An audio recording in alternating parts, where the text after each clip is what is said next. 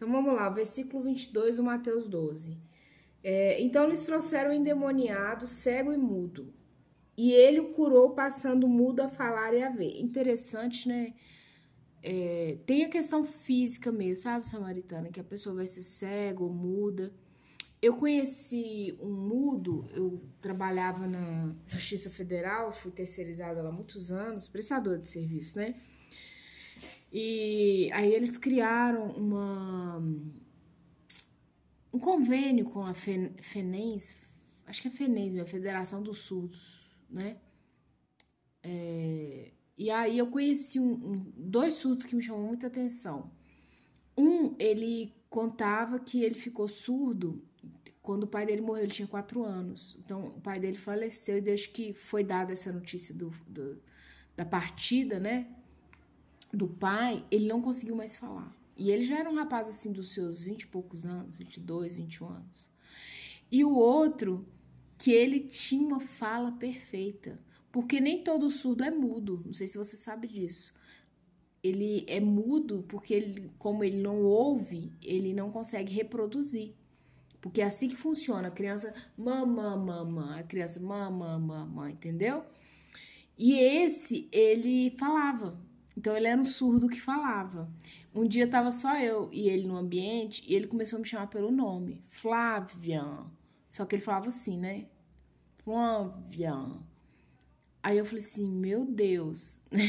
eu muito jovem na época, com 20, 19, 20 anos. Eu levei um susto samaritano. Eu tô assim, gente, quem tá me chamando? E só tava eu e ele mesmo no ambiente. Aí ele olhou de novo para mim, eu olhei de novo, não vi ninguém, só vi ele. Virei para os meus afazeres, ele Flávio. Aí eu olhei para ele, falei assim, você, aí ele fazia uma leitura labial violenta, violenta assim, sabe? De canto de olho ele já pegava o que sua boca tava falando. Aí eu falei assim: você fala, ele, é, eu falo, eu falo. Do jeito, né?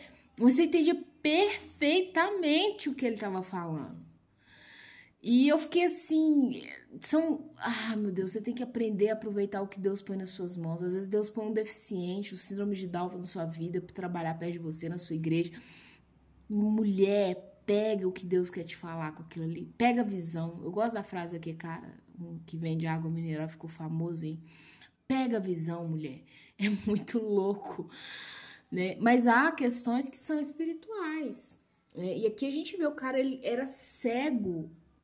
Satanás aprisionou ele a tal ponto que ele não enxergava e não falava, e não ouvia.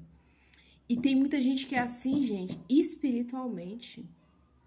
Você fala, fala, fala, a pessoa não, sabe, não muda. Você mostra, mostra, mostra que é pecado, você tá indo pro buraco, a pessoa não enxerga. Tem gente que tá assim, muda e segue espiritual, e isso é perigosíssimo. Isso te leva para um precipício, porque aqui, ó, você imagina fisicamente uma pessoa que é muda e cega. Muda e cega, não consegue nem falar, nem enxergar. Ela só consegue ouvir que voz ela tem ouvido, ela tá numa escuridão eu levo essa pessoa para onde eu quiser. Eu falo assim, ah, eu vou te levar para casa da sua mãe. Não, tô te levando para casa de um, um, cárcere privado. A pessoa não tá enxergando. Entendeu? E se ela tentar gritar, quem vai ouvir? Ninguém vai ouvir. Isso é muito sério. Então, eles trouxeram endemoniado, cego e mudo. E ele curou, passando o mudo a falar e a ver. E toda a multidão se admirava e dizia: É este, porventura, o filho de Davi? Mas os fariseus, ouvindo isso, murmuravam: Este não expele demônios, senão pelo poder de Beuzebu, maioral dos demônios. Né? Beuzebu é o maioral dos demônios. É, é um dos nomes de Lúcifer, né, gente? Porque o nome mesmo é Lúcifer. E o resto é diabo, demônio, satanás, capiroto, isso aí tudo é adjetivo para Lúcifer. Mas o nome é Lúcifer. Beuzebu é mais um. Eu não acho que é mais um anjo caído, né? O que eu já li, não sou uma estudiosa da Bíblia a fundo, mas é um dos, dos adjetivos de Lúcifer, né? Mais um nome. Né? Lúcifer Beuzebu, mas é a mesma pessoa. Os caras tão doido que eles falam assim: olha, é por, pelo próprio demônio que ele tira. então, gente, Olha para você ver que coisa maravilhosa. Eu falei isso no outro áudio. A humanidade das pessoas está escassa no presente século, mas ela vem minguando século pós século. Porque como que você vê um cara que é mudo e cego voltar a enxergar e falar e você não se maravilha, você fica preocupado com o cara que fez aquilo ali? Em perseguir quem fez aquilo ali? Para e pensa. Muito. Você, às vezes você vive mil anos, você não vai entender a humanidade. Jesus, é, mas Deus nos chamou a entender, chamou a amar, né? Jesus, porém, conhecendo-lhes os pensamentos, diz: Todo reino dividido contra si mesmo ficará deserto, e toda cidade ou casa dividida contra si mesmo não subsistirá. Olha só, eu quero que você leia isso aqui na sua Bíblia, você abra na internet e leia para você entender. Por que muitas vezes sua vida não dá certo? Todo reino dividido contra si mesmo ficará deserto. Se na sua casa é uma casa de contenda, briga e divisão, não vai, dar, não vai ser um reino nunca, vai ser um deserto. E toda cidade ou casa dividida contra si mesmo não subsistirá, isso quer dizer, senão vai ficar de pé. Na sua casa tem divisão, por isso que você não pode fazer alienação parental, samaritano. Esse cara pode ser o. Se ele é perigoso para seus filhos, aí já é caso de polícia, né? Óbvio. Mas ele pode ser assim contrário, que você olha e fala assim, meu Deus do céu, onde eu tava? O meu corpo inteiro, a cabeça, todo o meu ser para deitar com um homem desse fazer um filho. Mas não faça alienação parental. Você vai dividir o coração do seu filho, que já é dividido por não ter o pai e a mãe dentro de casa. Não vai ficar de pé essa criança. Hoje eu tenho passado uma luta muito grande, mas violenta, assim. Eu não tenho nem coragem de expor, porque eu quero expor a vitória para vocês, com os meus dois filhos mais velhos, porque o pai sempre fez alienação parental.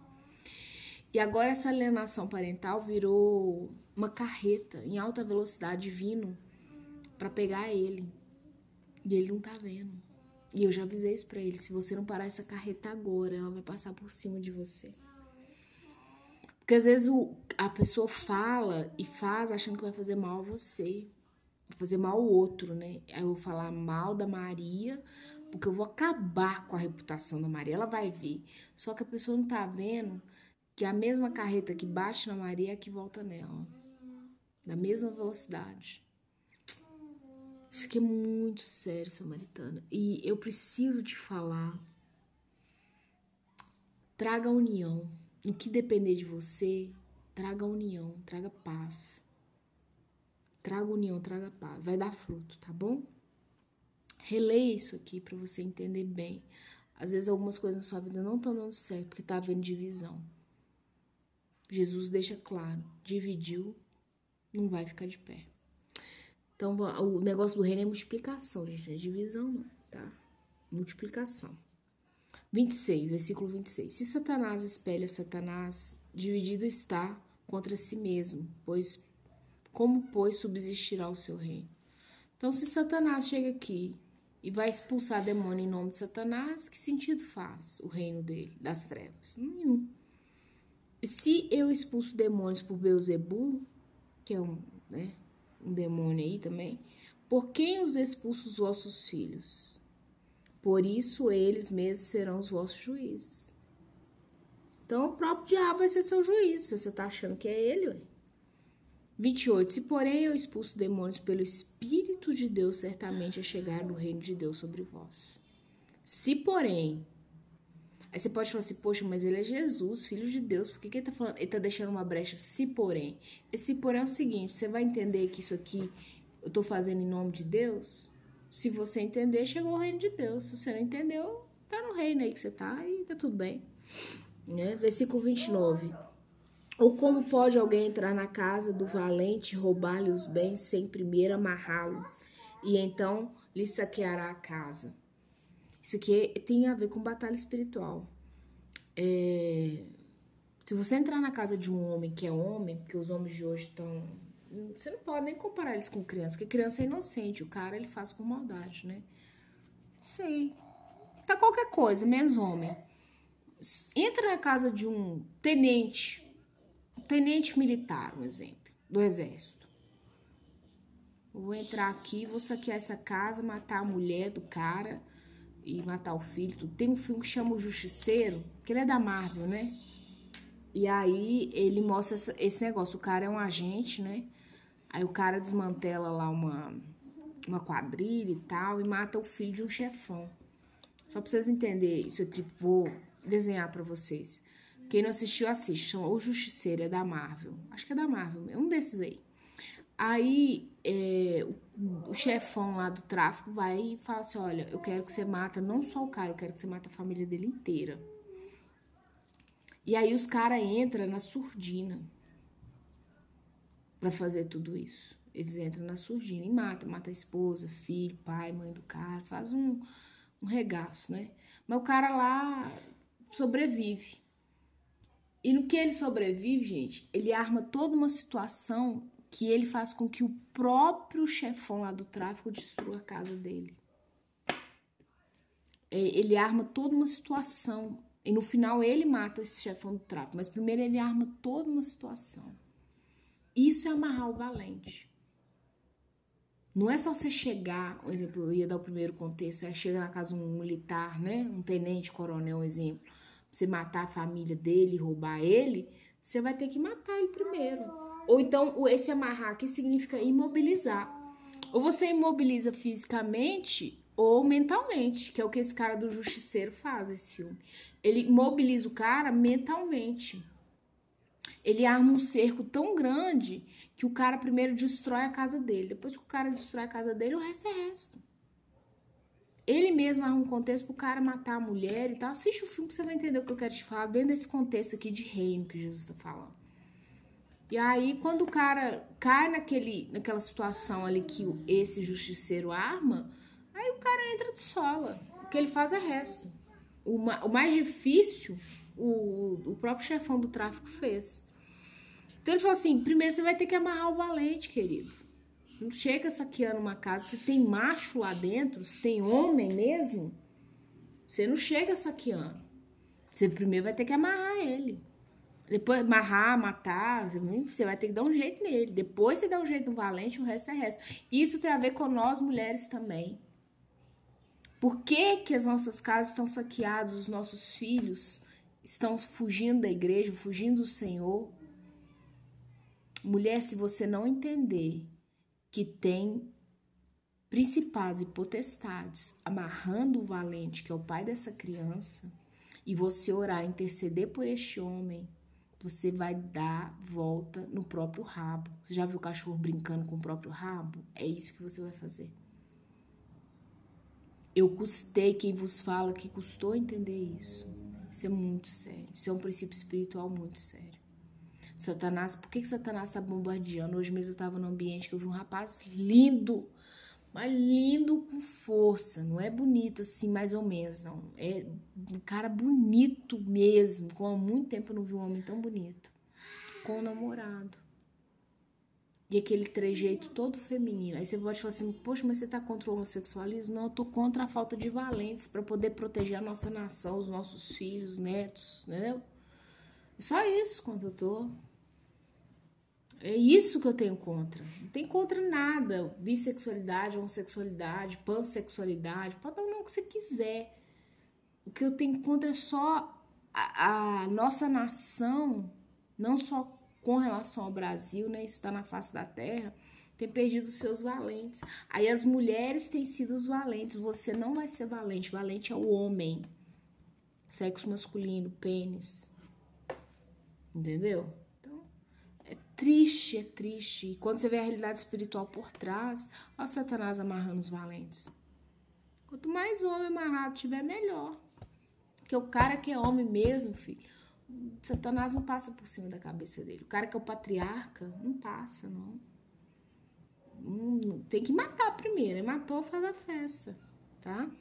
Isso é um princípio espiritual, por isso que eu falo: orem pelos seus ex-maridos, ore pelo pai dos seus filhos.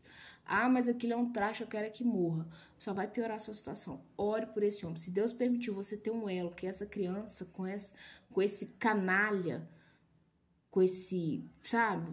Aí você dá o adjetivo que você quiser, tem um motivo. O primeiro motivo eu vou te falar é oração. Jejum e oração pela vida desse homem. Começa com a oração, depois, quando você for fazer seus jejuns, inclua ele. Entendeu? E aí Deus vai um dia te mostrar por quê. Não sou eu que vou te falar, mas que tem um porquê, tem. Versículo 30. Quem não é por mim é contra mim. Quem comigo não ajunta, espalha. Ouça isso aqui que eu vou repetir em câmera lenta para você. Quem não é por mim é contra mim. Então, se você não tá do meu lado, do lado de cá, você tá do lado de lá. Então, você é contra mim. E quem comigo não ajunta, espalha. Simples assim. Se você não tá ajudando Jesus a trazer mais gente para ele, você tá espalhando. Não tem dois caminhos. Ou você tá juntando com ele, ou você tá espalhando. Entendeu? Ou você é com ele ou você é contra ele. Não tem em cima do muro. Não, mas olha, é, é porque no meu serviço é difícil ser cristã. Não é porque, olha, meu desejo sexual é muito acima do que o seu ego. No meio de tudo isso, vou resumir a raiz, que as pessoas não gostam de raiz, elas vão só no problema. O seu ego é tão maior que te impossibilita de fazer outras coisas. Entendeu? Só isso. Versículo 31. Por isso vos declaro: todo pecado e blasfêmia serão perdoados aos homens, mas a blasfêmia contra o Espírito não será perdoada. É, falar mal contra o Espírito Santo é um problema. Entendeu? É um dos pecados que não, é, não tem perdão. Se alguém proferir alguma palavra contra o filho do homem, ser-lhe-á isso, ser, ser isso perdoado. Então, se você falar contra Jesus, isso vai ser perdoado. Mas se alguém for contra o Espírito Santo, não lhe será isso perdoado, nem neste mundo, nem no porvir. Isso é muito sério. Né? Porque às vezes você pode chegar e falar assim: ah, Jesus não presta, Jesus aquilo outro tal. Mas se você chega e fala do Espírito Santo, porque é a trindade, né? Talvez eu nunca expliquei isso. Tem mulher que me ouve aqui a primeira vez, eu não entendo. Você tem uma trindade: Deus Pai, Deus Filho, Deus Espírito. O Espírito Santo, gente, até, até ouvi uma pregação, eu posso falar de uma forma meio errada aqui, mas é o que eu entendi ele é como se fosse a representação é, da mãe, da mulher no lar. Porque é ele que traz essa exortação, essa correção. É ele que convence do pecado, da justiça e do juízo. Entende? É ele que leva as nossas preces diante de Deus. Você sabia que o Espírito Santo que é esse canal entre você e Deus? Se você rompe esse canal, como é que sua oração chega lá em cima? É tenso. Então isso é muito sério, tá bom, Samaritano? Olha, esse, essa parte aqui de Mateus é fabulosa, porque ela nos fala muito de batalha espiritual, ela nos fala muito com as armas que nós devemos lutar, que talvez a gente não tenha lutado,